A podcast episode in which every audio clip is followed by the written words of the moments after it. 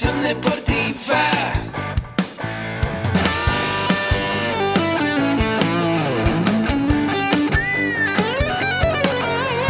Yo soy Ahmed. Somos guerreros. Hola, bienvenido a la Asociación Mexicana de Educación Deportiva. Soy el doctor David Lezama, presidente de AMED, y es para mí un gusto darte la bienvenida a estos podcasts. Este programa está diseñado para compartir contigo conocimientos de los temas que nos apasionan a todos los que amamos el físico-constructivismo y el fitness y queremos mantener un estilo de vida saludable. Hablaremos entonces de entrenamiento, de nutrición, de suplementación, de farmacología y de un tema que cada vez toma más importancia, el marketing deportivo digital. Tendremos como invitados una gran variedad de opiniones y profesiones, entrenadores, nutriólogos, profesores de AMED, químicos farmacobiólogos, médicos, preparadores físicos y desde luego deportistas. Sus historias, consejos y testimonios te ayudarán a aumentar tus conocimientos y desde luego también tu número de entrenos de clientes, haciendo más exitosa y profesional tu profesión de entrenamiento deportivo.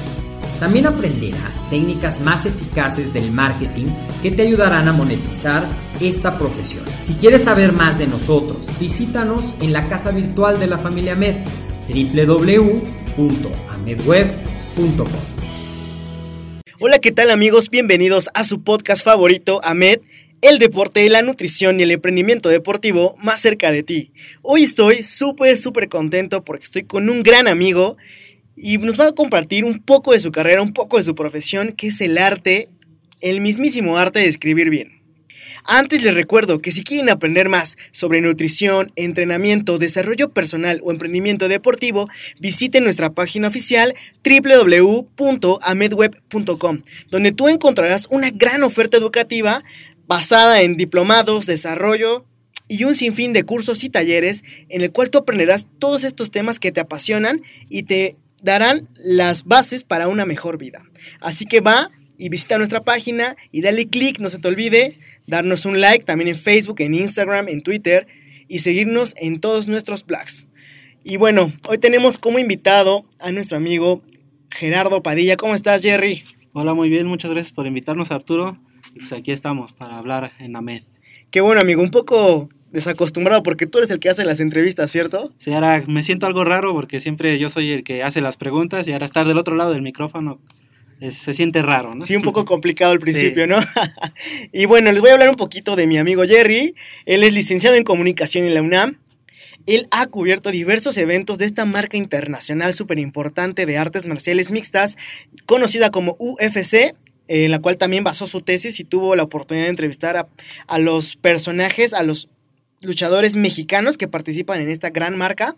Y él, bueno, también ha eh, sido parte del AUNAM, ah, fue reportero cubriendo el Club Universidad, que todos conocemos como los Pumas, y también fue editor de la sección de boxeo y artes marciales mixtas en la revista ADN Deportivo, que es un blog digital. Así es. eh, pues era un blog con la idea de siempre darle prioridad al fútbol. Sí se cubría más este deporte, pero el nombre lo decía ADN Deportivo. Teníamos esa idea de también cubrir otros deportes. eh, tuvimos coberturas en Juegos Centroamericanos. eh, por ahí hubo algún panamericano, un, chico que fue a cubrir.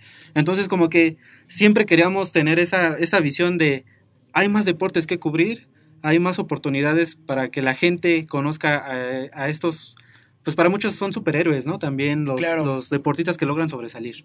Por supuesto, y como tú lo dices, deportivo implica diversas disciplinas, no solo el fútbol, que como sabemos tú y yo somos súper aficionados al fútbol. Así es. Y siempre hemos estado en el mundo del deporte y bueno, un gusto tenerte aquí amigo, de verdad, eres un gran es invitado, estoy muy emocionado de tenerte acá.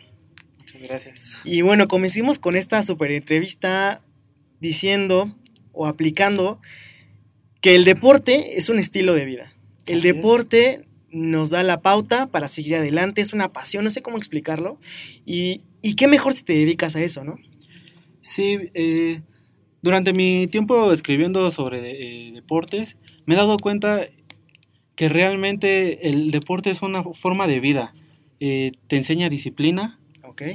Eh, en entrevistas, por ejemplo, en este caso de artes marciales mixtas, me dicen que su, es su- una motivación siempre el salir adelante, ¿no? A través de actos buenos, no, no desviándose por Claro. la delincuencia, eh, drogas, te disciplina, sobre todo creo que en, el, en las artes marciales mixtas, que es lo, lo que he cubierto más, ellos le dan mucho énfasis a, a la disciplina, eso que te da el deporte.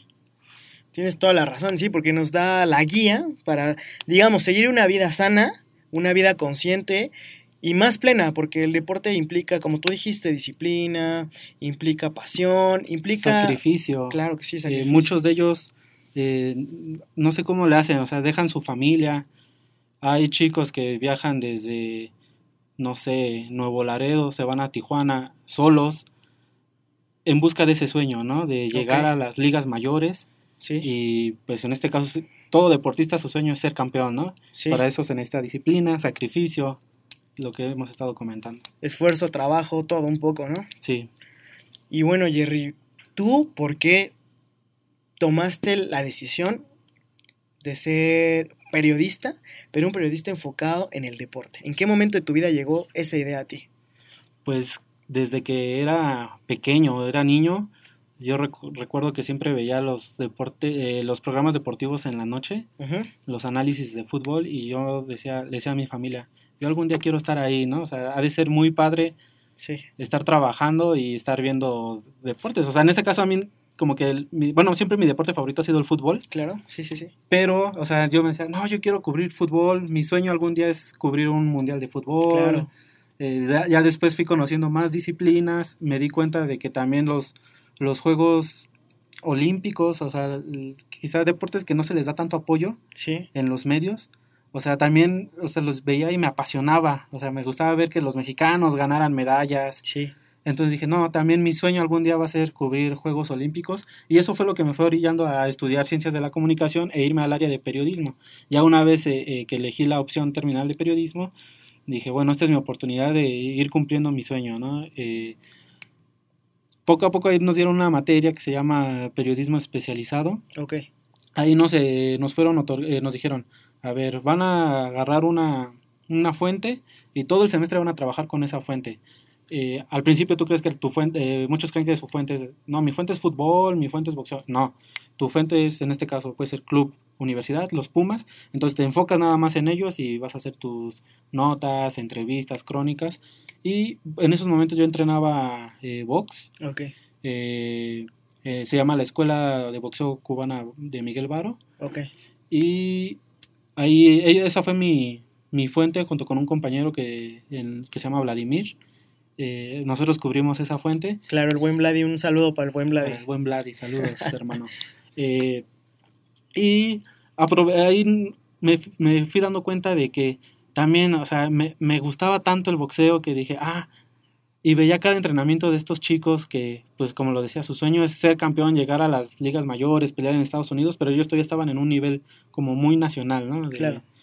Entonces, yo quería llevar esas historias de vida, que, que el lector conociera qué es lo que motiva, o sea, es como lo que a mí me llama la atención, qué motiva a un deportista, en este caso de, de que se dedican a deportes de combate, Sí, a, a dedicarse completo a este deporte, ¿no? O sea, exponen su vida, su salud, sí, tantos riesgos, o sea, desde los cortes de peso que para, o sea, ha habido peleadores que pierden la vida tras el corte de peso o terminan muy muy mal de la deshidratación, te, terminan con problemas en los riñones, o sea, no solamente es la pelea como tal, ¿no? O sea, hay todo.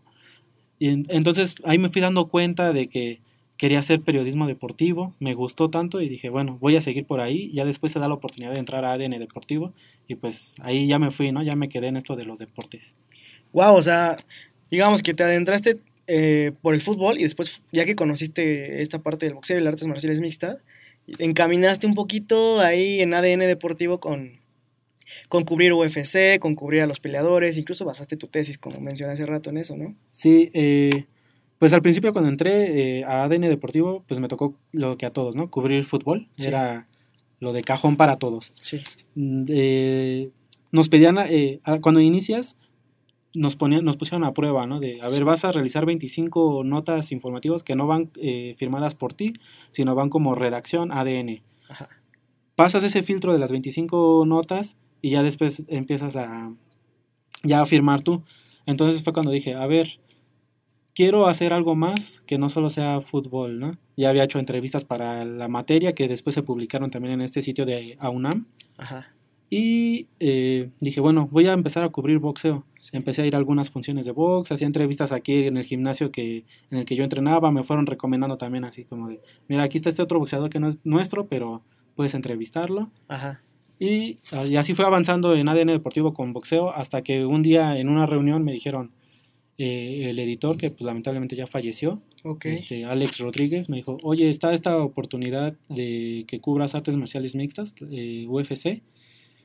Pues yo había visto ese deporte ya años atrás, pero Sí. realmente no era algo que yo dominaba, ¿no? Así como, no, no conocía a muchos peleadores. Sí. Y pues ya, así que es trabajo del reportero investigar. O sea, yo acepté el reto de cubrir artes marciales mixtas, UFC, y desde ese momento pues me enteré que había una plataforma de streaming Sí. donde tú pagas, creo que son 10 dólares al, al, al mes, Sí. y puedes ver desde la primera función que se realizó de UFC hasta peleas en vivo. Entonces tienes todas las carteleras, todos los peleadores que han participado ahí, los puedes ver. Entonces ahí me fui empapando, me fui empapando. También contraté en televisión de paga, había un canal que se llamaba UFC Network en ese entonces. Claro. Igual era 24 horas, los 7 días de la semana, ajá, de programación de UFC. Y de ahí viene la idea ya de que eh, vieron que empecé a hacer mis notas, les empezó a gustar. Y viene la primera oportunidad de cubrir UFC, me dieron la acreditación. Y creo que eso fue también de lo que ayudó a que el- el- la página siguiera creciendo, porque en fútbol está com- complicado que tú tengas entrevistas. O sea, Sí. tienes que llegar con relaciones públicas Sí. y pues sí hay como hay un, no una discriminación, pero sí le dan preferencia a los medios grandes, televisoras Claro. y a los medios tradicionales, ¿no? Sí. A, los, a las páginas web como que los van dejando al final. Si, si hay oportunidad ya al final, pues sí, entrevistas, si no... Y por ejemplo, en el caso de lo- los peleadores de artes marciales mixtas, yo creo que ellos también están haciendo como su lucha de seguir difundiendo el deporte, que literal, o sea, yo nada más los contacté por Facebook, les mandé un mensaje a su fanpage, Sí. así de, oye, hola, ¿cómo estás? No sé, Martín Bravo. Este, soy Gerardo Padilla de ADN Deportivo, me gustaría hacerte una entrevista. Eh, ¿Puedo hacerlo? No, que sí, este... Y ya, o sea, súper fácil, con todos los peleadores súper accesibles. Y, de ahí fue cuando dije, ah, mira, este tema me puede servir este, para hacer mi tesis. Porque de 2013 que llega el... Pues es el octavo peleador mexicano UFC, pero digamos que el primero que es nacido y radicado en el país, porque los primeros siete a lo mejor nacían y de por chiquitos, por, en- cuando eran chiquitos por alguna situación, sus papás se iban a Estados Unidos Migraban. y ya crecían allá, ¿no? Sí, Incluso sí. muchos no hablan tan bien el español, ¿no? Les cuesta algo de trabajo. Y el primer mexicano que sí ya crece y, y es radicado aquí es Eric El Goyito Pérez. Entonces, desde ahí hasta 2016 hay como 30 peleadores que, ha- que han debutado en, en UFC. Mexicanos. Y- mexicanos. Y se me hizo así como interesante de a ver, a ver qué pasó. Ya, entonces en eso se basó mi tesis, conocer qué fue lo que propició que llegaran más mexicanos a, las ligas mayores, ¿no? Y ya durante esta investigación me di cuenta de que hubo, bueno, también se realizó un reality show que se llama The Ultimate Fighter, en este caso Latinoamérica, en el cual pues son peleadores, los, los aíslan en una casa, eh, so- toda su mente está solamente en la pelea. Eh, entrenan por la mañana, descansan, vuelven a entrenar y en la tarde son las peleas, ¿no? Se van eliminando, hacen dos equipos, se van eliminando uno contra uno.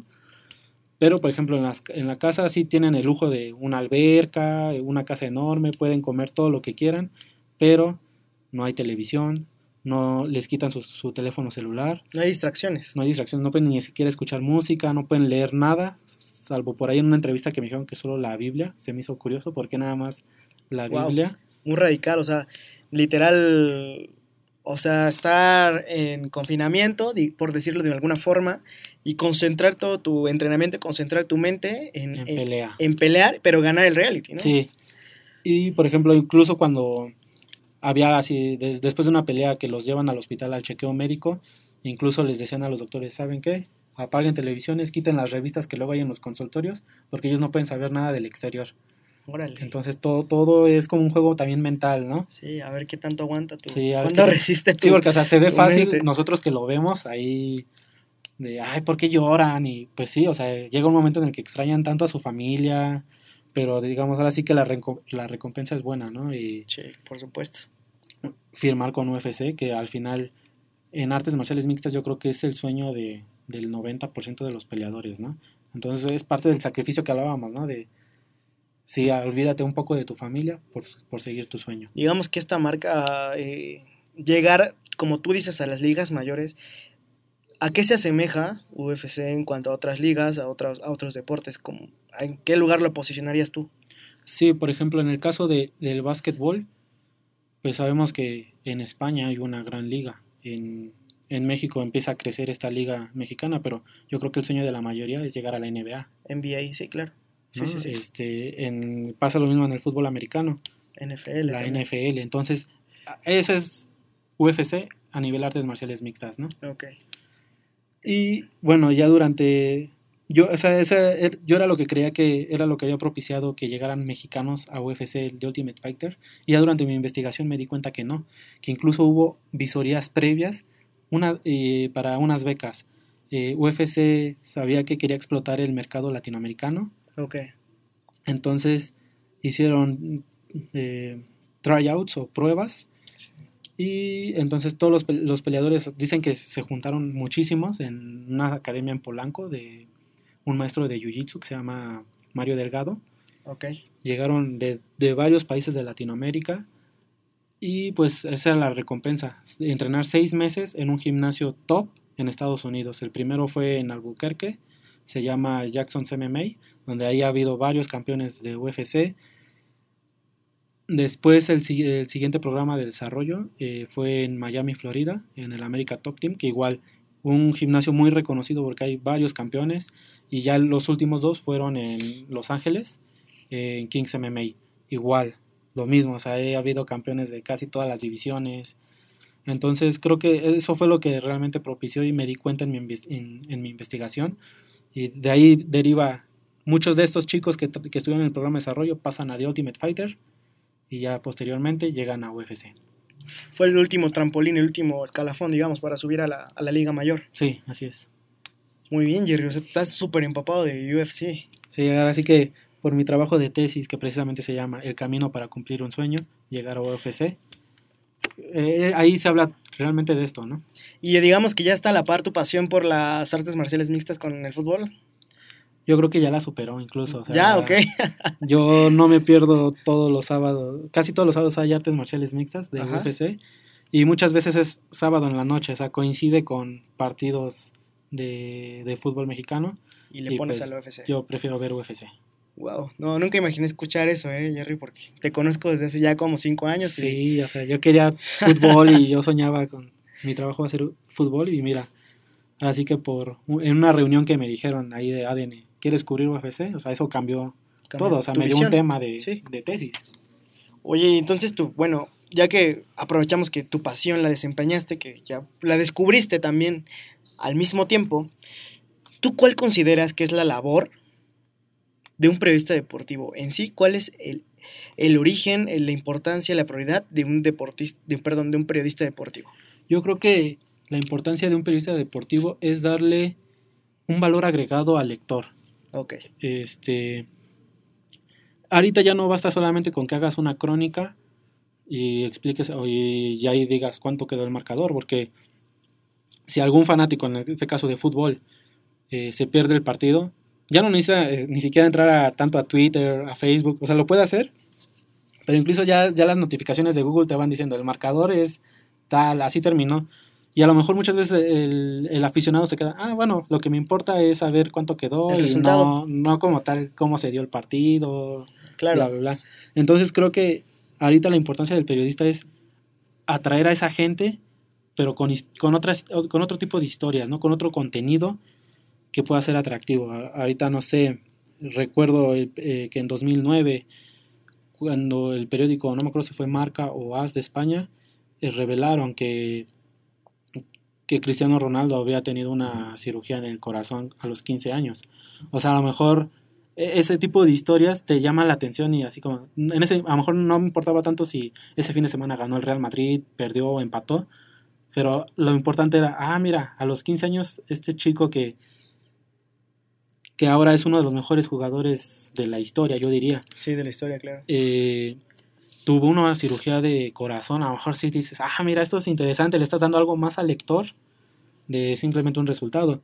Eh, hace poco eh, en el periódico Reforma salió un artículo sobre ah, cuando eliminan a- al Barcelona en la, en la Champions, que venían de golear a, Liverpool Ah, 3-0. claro, cuando dio la vuelta, la vuelta Ajá. 4-3. Exacto. En Eh, Anfield, ¿no? Ajá.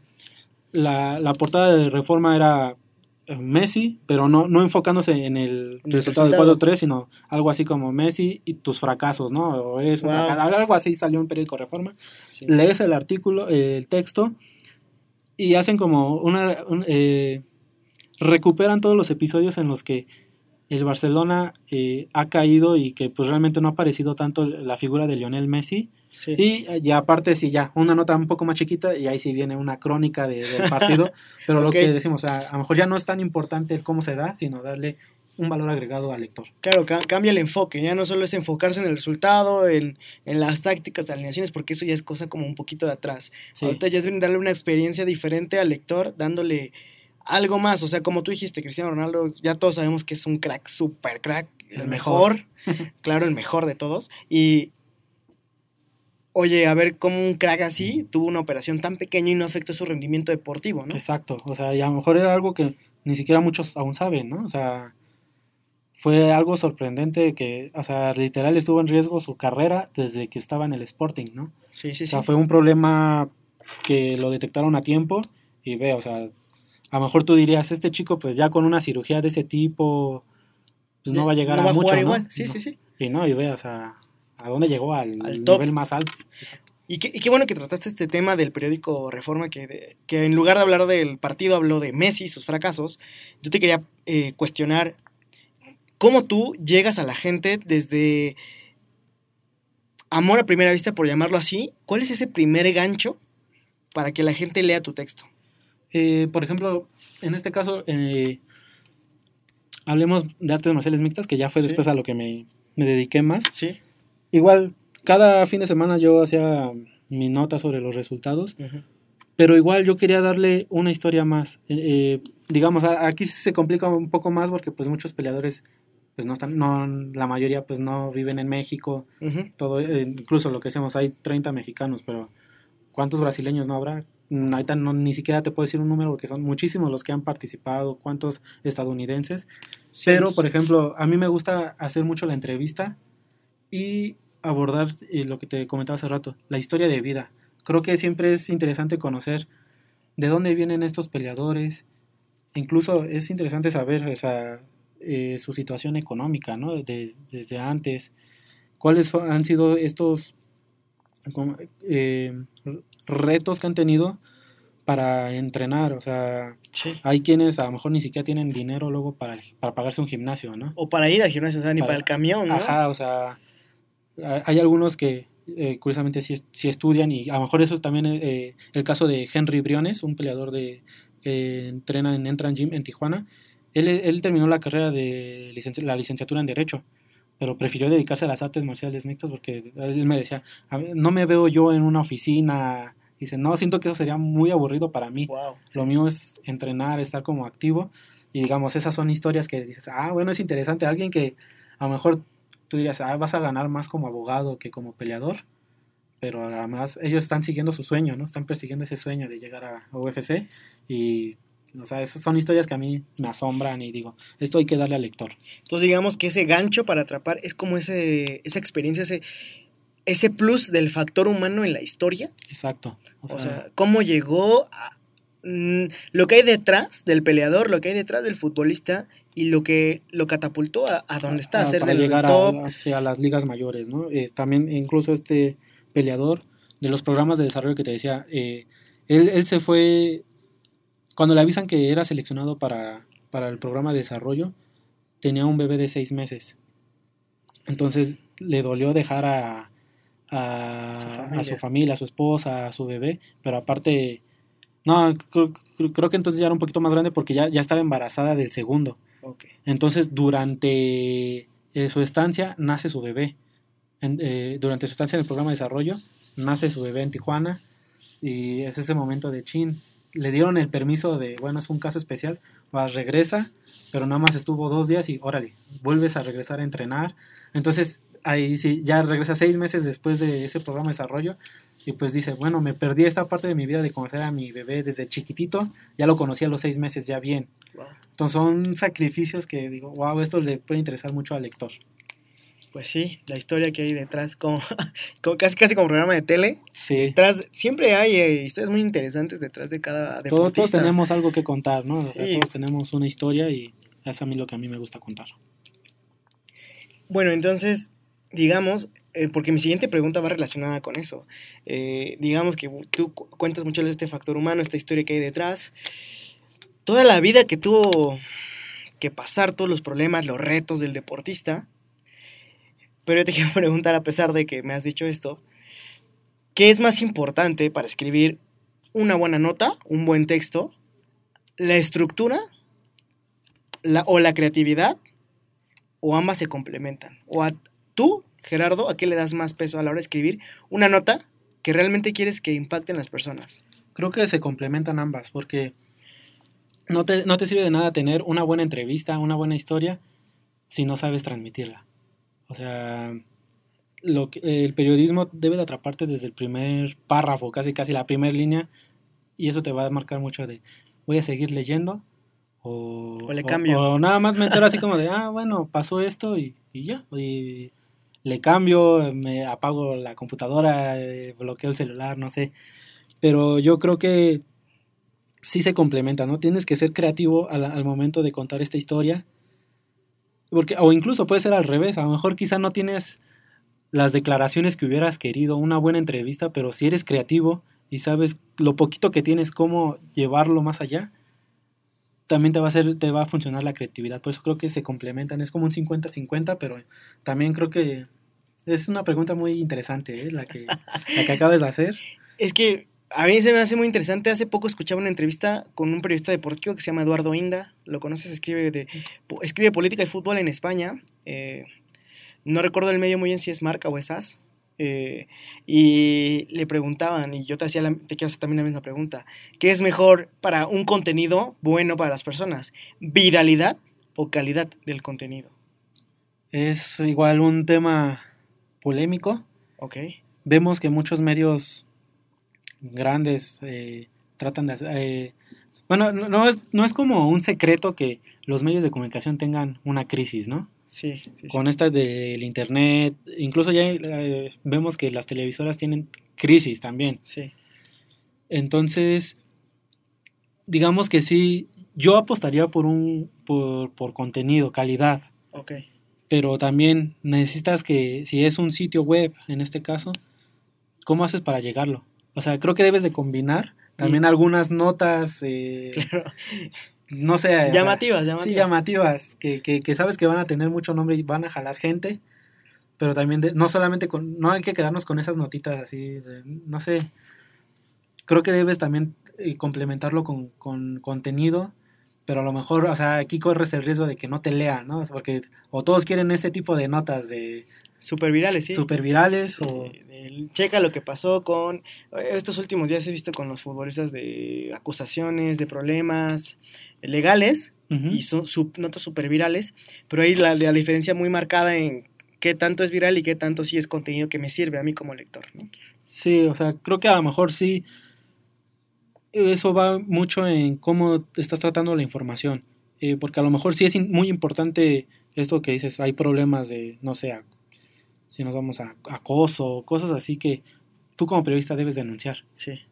Pero ¿cómo, cómo lo denuncias? Ahí está la clave, ¿no? Porque a lo mejor sí lo haces como todo muy polémico, de, ah, mira lo que hizo este jugador, y a la- ya cuando llegas a- a- al final, así como, bueno, pero nada más porque...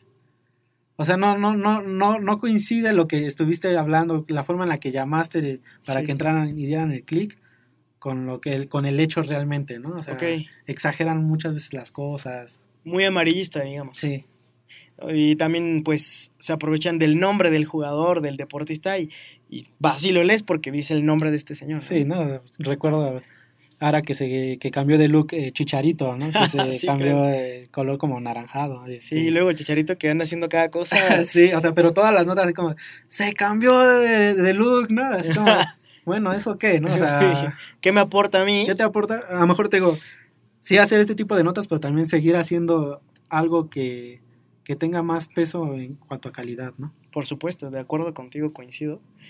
Y sí, o sea, también he visto el programa este Naked Humans de Chicharito y, y digo, bueno, ¿qué le, qué le va a aportar a su carrera eso realmente, no? Pero Sí. bueno. Eh, igual son buenas estrategias de marketing, que es algo que, que hoy en día tenemos que hacer sí o sí, porque estar en el mundo digital implica ya más herramientas, más distribución, Claro, claro. frecuencia, contenido que dijimos ahorita, con calidad, con viralidad y, y llegar a tu lector de una manera pues más orgánica, ¿no? Ahora, Jerry, ¿nos podrías dar quizás unos tres tips para realizar buenos contenidos escritos, buenos textos o mejorar los que ya hacemos? Eh, creo que el tip número uno es investigar. Investigar. Investigar, o sea, ahora con esto de la web, casi mucho lo puedes encontrar en la web.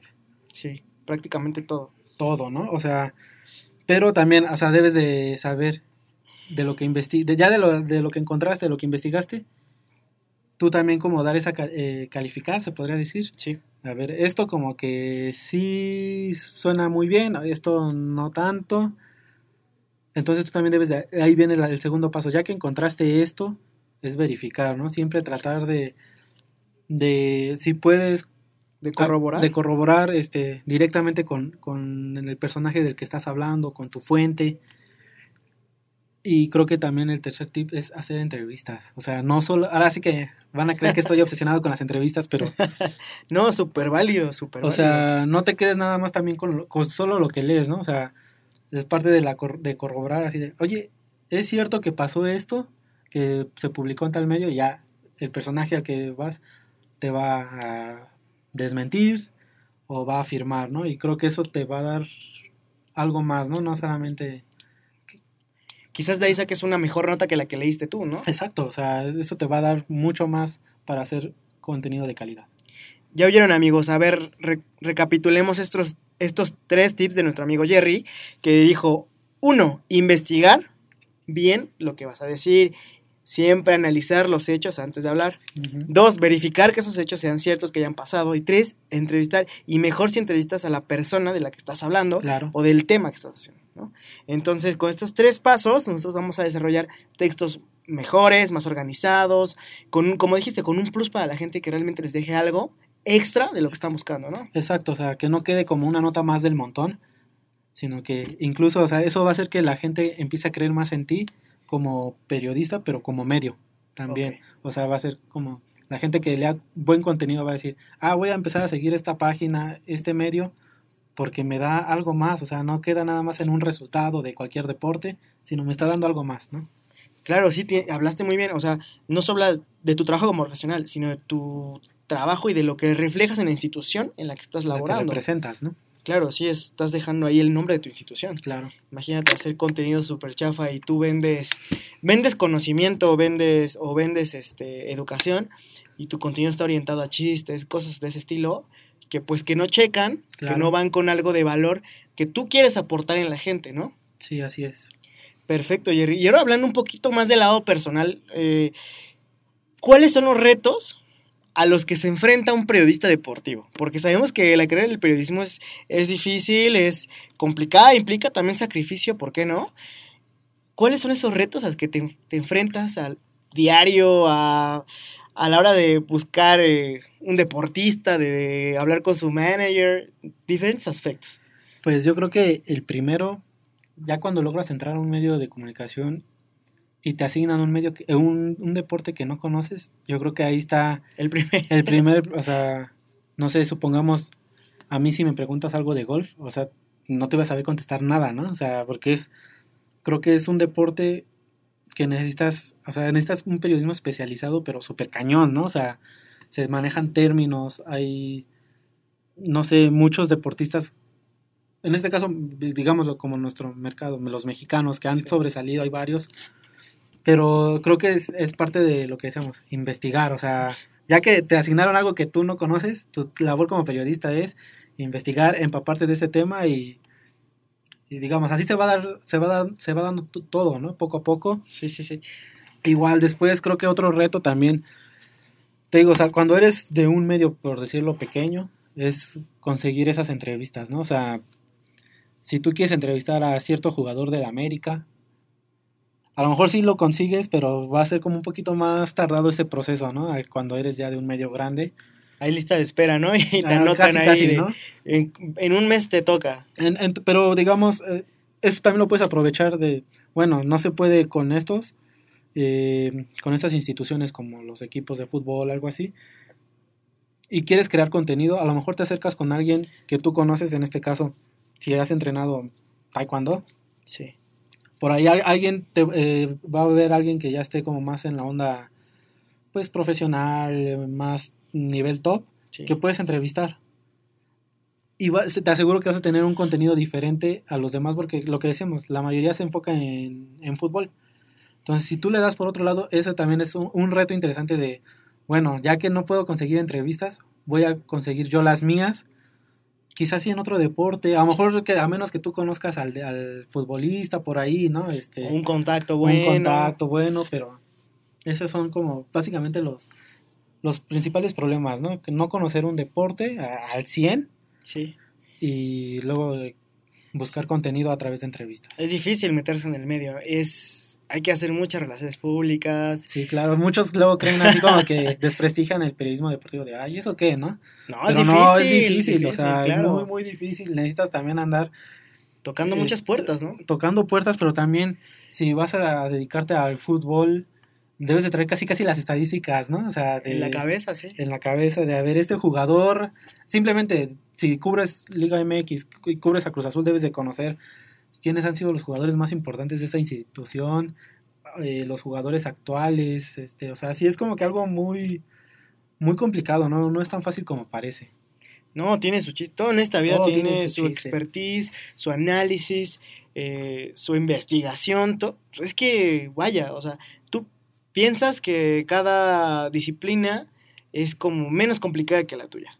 Pero a la hora de que te metes de lleno y, te pones en los zapatos del otro y eres empático realmente con lo que hace y respetas su labor, sabes que es dificilísimo y que, y que ellos han sacrificado cosas para llegar hasta ahí. Sí, claro. Ahora, Jerry, ¿qué deportistas has entrevistado? Y sobre todo, ¿cuál de esos deportistas marcó tu carrera como periodista deportivo y por qué la marcó? Bueno, en ADN Deportivo eh, hubo un evento sobre la presentación de, de un nuevo, del balón que iban a estrenar en esa, en esa temporada. Eh, ¿De Liga MX? Sí, de Liga MX. Digamos, ahí tuve la oportunidad de, de- de entrevistar a Hugo González, que era portero en ese entonces de la América, América, todavía. sí. y ahorita- Él, él estaba compitiendo con Moisés Muñoz, ¿no? Sí, creo que fue, el- si no mal recuerdo, fue la temporada en la que se lesionó y... Moisés de la mano. Ajá, entonces jugó toda la temporada este Hugo González. Sí. Eh, a Luis Fuentes, que fue capitán de Pumas. De Pumas, el Claro. número eh, lateral era, ¿no? Sí, lateral izquierdo, este, El 5. el 5, exacto. Eh, por ahí también pude entrevistar a Cristian El Chaco Jiménez, todavía, Wow. todavía estaba. Maestrazo el Chaco. Claro. Y, por ejemplo, o sea, de fútbol creo que fueron como las entrevistas más importantes que tuve. Y son personajes importantes. Claro, o sea... Y pues ya también en, en cuanto a, a artes marciales mixtas, pues entrevisté, tuve, tuve un, un reto interesante, porque en, eh, en 2016 vinieron dos de los mejores pesos ligeros de, de UFC, que es, eh, bueno, ahorita ya uno ya es peso welter, pero en ese momento era ligero, que se llama Rafael Dos Anjos. Él ya había sido campeón de esa división, pero es brasileño. Está cañón, sí lo he visto pelear. Brasileño. Es buenísimo. eh, y vive en. eh, bueno, vivía en Los Ángeles, entrenaba en Kings MMA, en uno de los gimnasios donde fueron estos chicos a pelear, eh, a entrenar. Y, o sea, ahí también fue un reto, ¿no? El, ching, ¿cómo la entrevista, no? O sea, yo ya había estudiado, o sea, he estudiado inglés y todo, pero no me sentía tan en la capacidad de ¿Te sentías un poco conversa- inseguro? Sí, un poco inseguro de, de, de llevar una conversación en inglés. Y, o sea, y fue curiosa esa entrevista porque yo le pregunté en inglés, él me respondió en portuñol. Ajá, ok. Fue una combinación ahí rara, incluso cuando nos vio la gente de Relaciones Públicas que estaba ahí precisamente por si, por si algún periodista tiene problemas eh, con el idioma, eh, tú preguntas en español, ellas lo traducen y... Entonces como que hasta le dio risa de, "Oye, su entrevista está toda rara, ¿no? en tres idiomas. en tres idiomas ahí estuvimos platicando. eh, también su rival en ese entonces fue Tony Cucuy Ferguson, que es uno de los mejores ligeros de todos los tiempos. Y eh, ha sido campeón interino de esa división.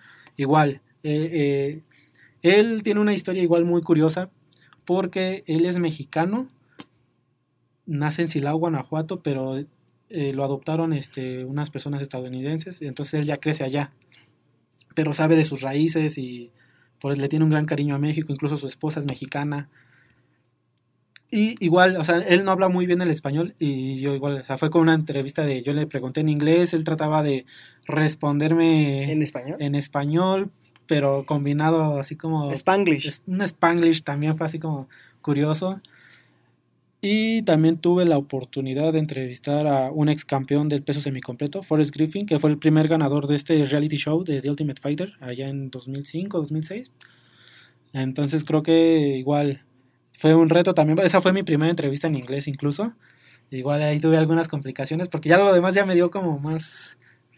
Pasé esa entrevista y dije, bueno, creo que sí puedo. Entonces... Después del primer reto, los demás ya. Sí, ya, ya me sentí Más más, fácil. tra- más tranquilo. y- Sí.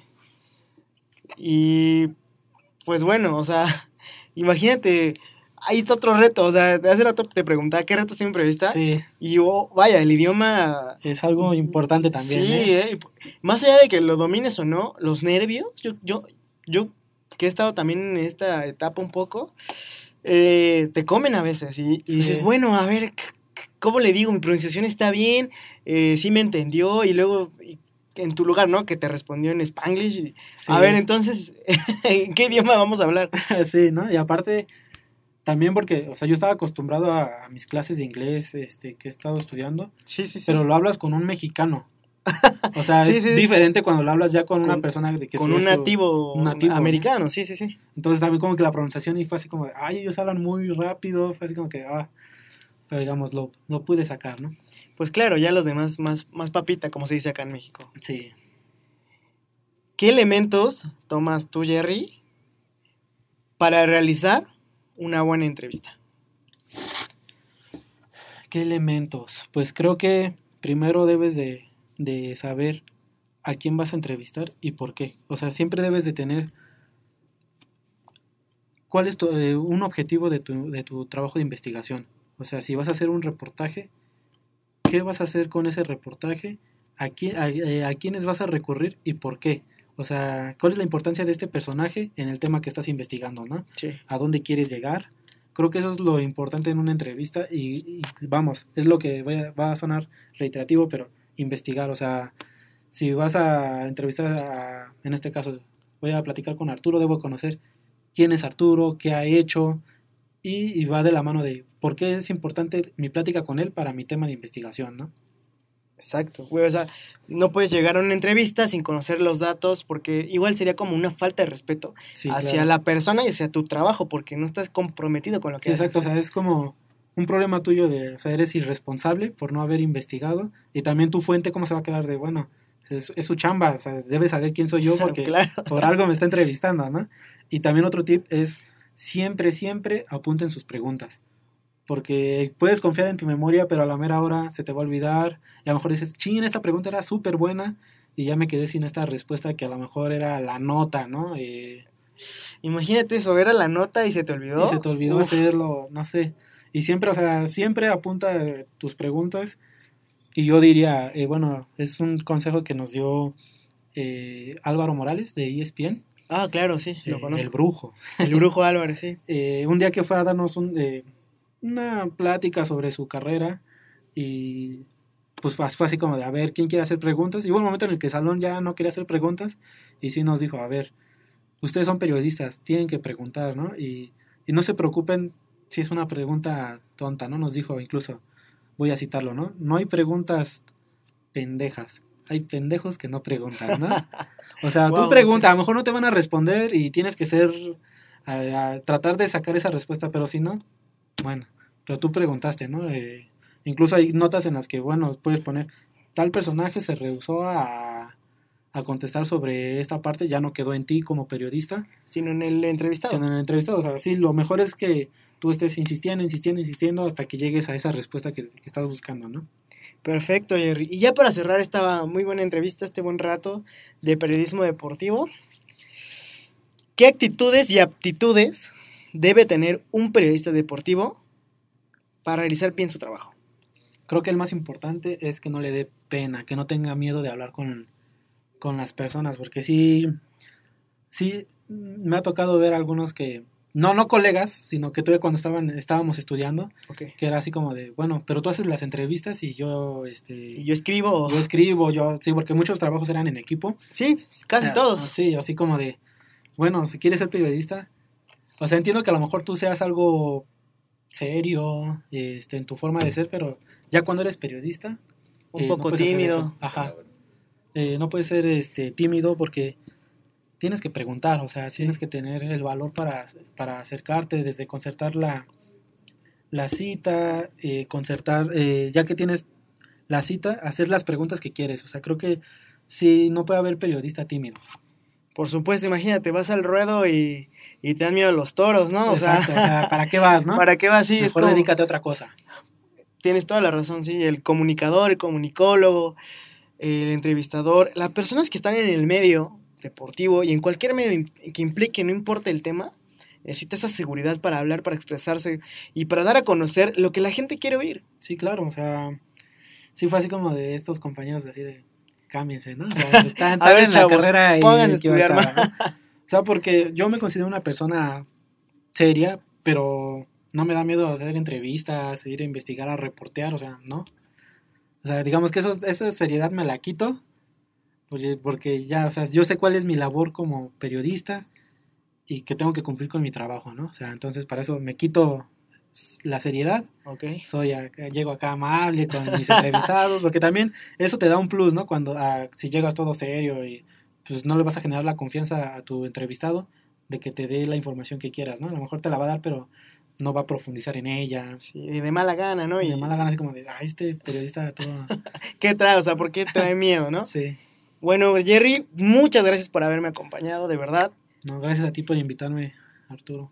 Un súper gusto tenerte aquí. Es mi gran amigo Gerardo, un gran periodista con un súper proyecto, un gran futuro, un gran Muchas profesional. gracias. Y de verdad, muchas gracias por acompañarme y darnos un poquito de tiempo y de tu experiencia para que la gente eh, reciba esos tips para escribir bien, esos tips para hacer lo que les gusta, hacer lo que les apasiona y que cuando trabajas en lo que te gusta, de verdad, ya no se vuelve un trabajo. Sí, claro, o sea, desde que en este caso que empecé a cubrir artes marciales mixtas, a mí, a mí no me pesaba trabajar en sábados, en domingos, porque digo, al final de cuentas esto es lo que yo quiero, ¿no? O sea, digamos, es mucho sacrificio el periodismo, sobre todo el deportivo, porque casi todos los eventos deportivos son en fin de semana, ¿no? Y a lo mejor La dices, mayoría se- ah, yo quiero salir con mis amigos, quiero salir, no sé, hasta el cine, no sé.